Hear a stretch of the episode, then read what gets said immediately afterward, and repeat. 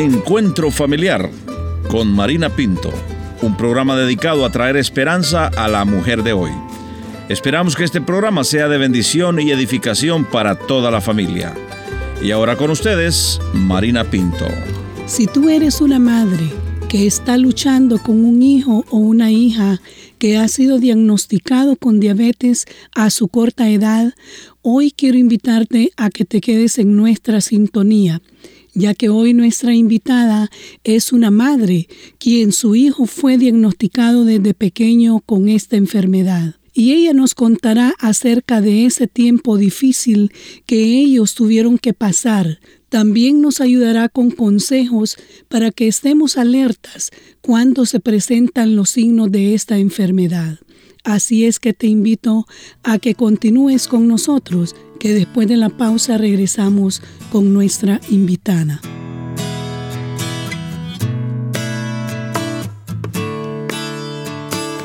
Hoy estamos hablando sobre la diabetes que se desarrolla en los niños. Y se dice que hay dos tipos de diabetes. La número dos, que es la que se desarrolla en los adultos, y la número uno es la que se desarrolla en los niños. Antes de que nuestra invitada nos comparta, voy a pedirle que ella se presente y nos hable un poquito acerca de su familia. Mi nombre es Nicole, yo crecí en Suiza y ahora vivo en Canadá con mi familia. Tengo dos hijos ya adultos y casados y tres nietas. Cuéntenos, ¿cómo es que ustedes se dan cuenta que lo que tiene su hijo era diabetes? ¿Cuáles fueron los signos que notaban en él? Mi hijo menor Jerome, o en español Jerónimo, fue diagnosticado con diabetes tipo 1 cuando tuvo siete años. Aquel tiempo vivimos en Asunción, la ciudad capital del Paraguay. Él empezó a tener mucha sed todo el día, tomando una gran cantidad de agua. También andaba al baño cada rato para orinar. Perdió mucho peso, aunque comió demasiado mucho, y se sintió siempre muy cansado. No tenía fuerzas para jugar, para correr, así que nos dimos cuenta que algo no era normal. Fuimos al médico y lo internaron de emergencia con un nivel de azúcar en la sangre muy, muy elevado. Ahora, con este tipo de diabetes, el cuerpo no produce insulina.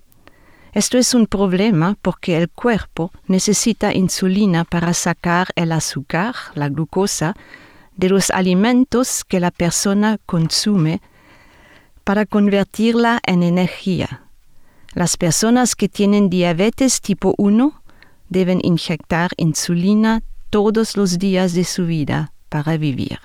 ¿Qué pasa cuando ya se confirma que lo que su hijo tiene es diabetes? ¿Qué pasa en la vida de ustedes como familia? Sí, ahí comenzó una nueva etapa de vida para toda nuestra familia. La diabetes y el cuidado de nuestro hijo fue el tema principal de cada día, de cada momento. Tuvimos que cuidar qué clase y qué cantidad de comida comía. El médico que trató a Jerónimo no quería que comiera cosas dulces ni muchos carbohidratos. Ella era muy estricta. Tuvimos que aprender a inyectar insulina, a medir su azúcar en la sangre, y controlar esta enfermedad. También de noche muchas veces medimos el azúcar para que no baje demasiado.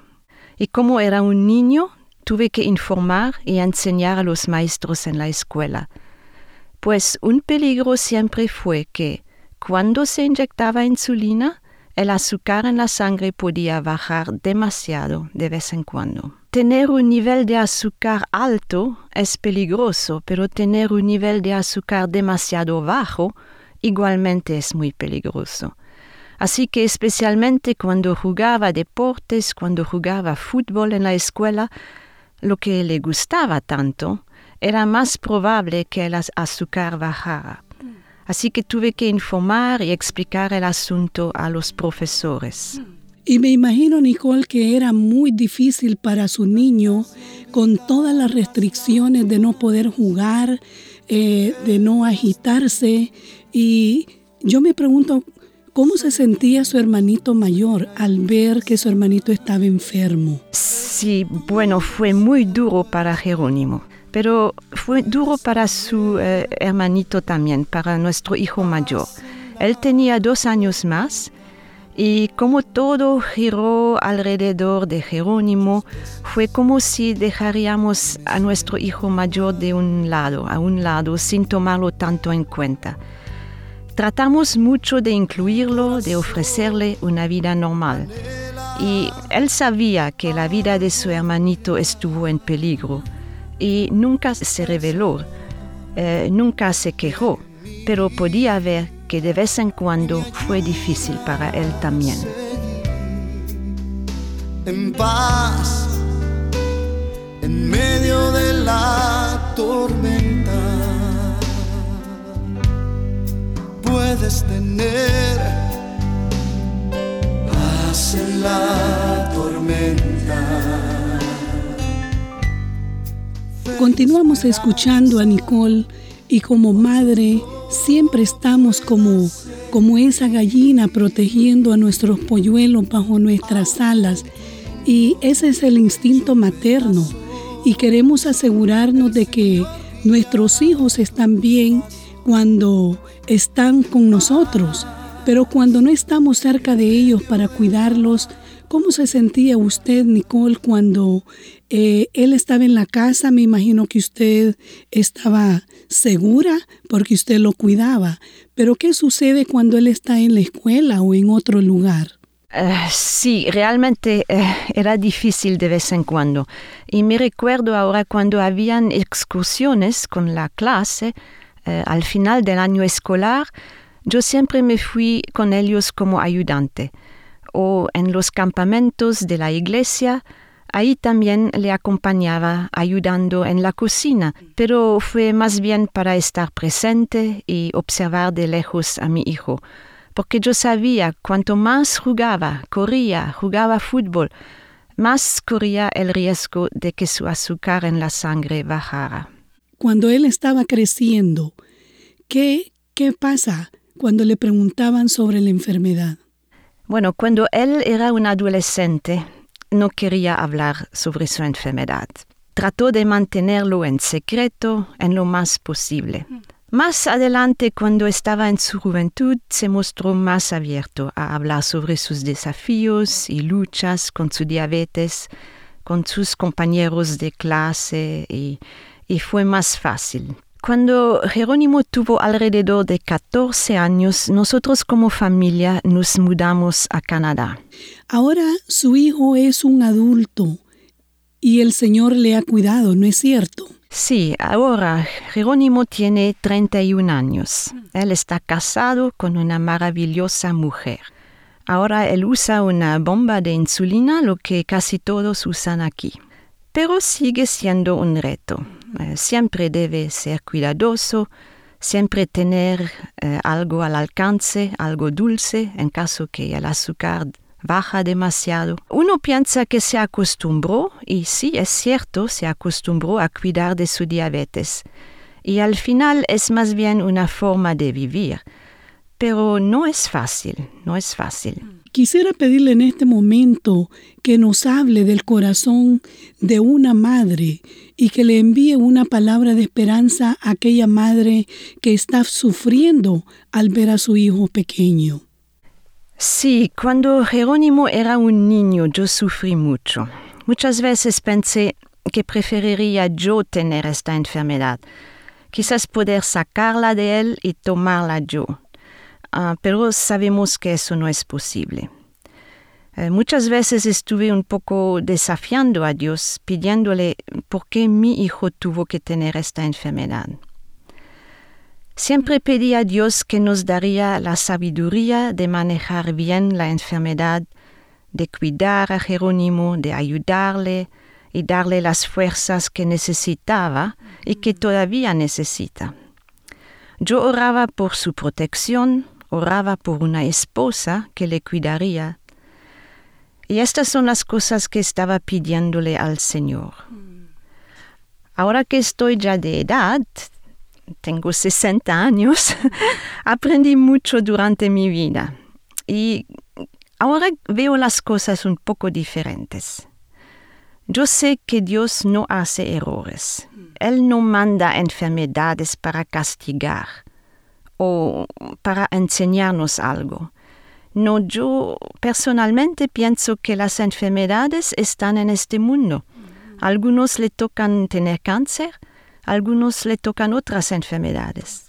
Algunos pasan por graves accidentes. Pero Dios siempre nos ayuda a cargar las enfermedades, a soportarlas, a aceptarlas. Y quiero animar a todas las madres, a todas las mujeres, de seguir luchando, orando por sus hijos.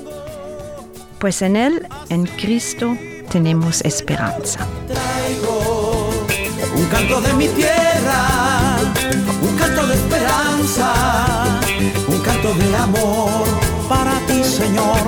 Traigo un canto de mi tierra, un canto de esperanza, un canto de amor. Querida amiga, estoy segura que tú igual que yo nos identificamos con nuestra invitada. Quiero recalcar sus palabras.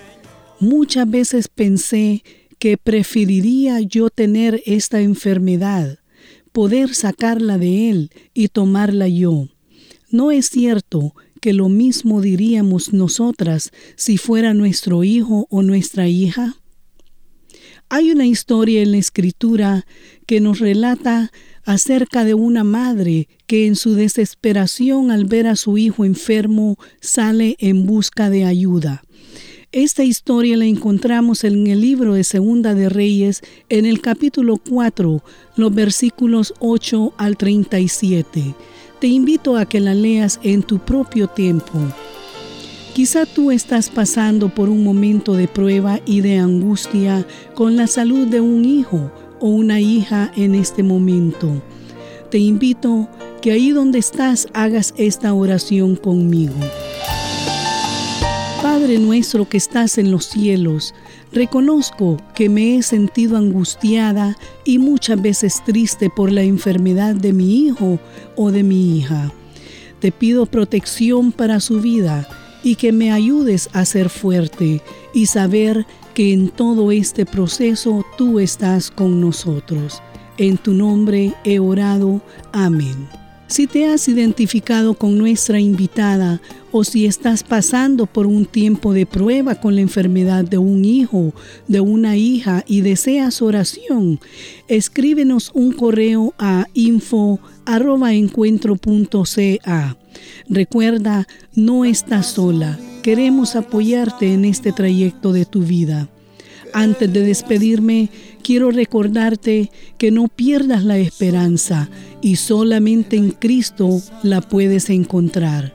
Quiero invitarte a nuestro próximo encuentro familiar. Puedes tener paz en la tormenta.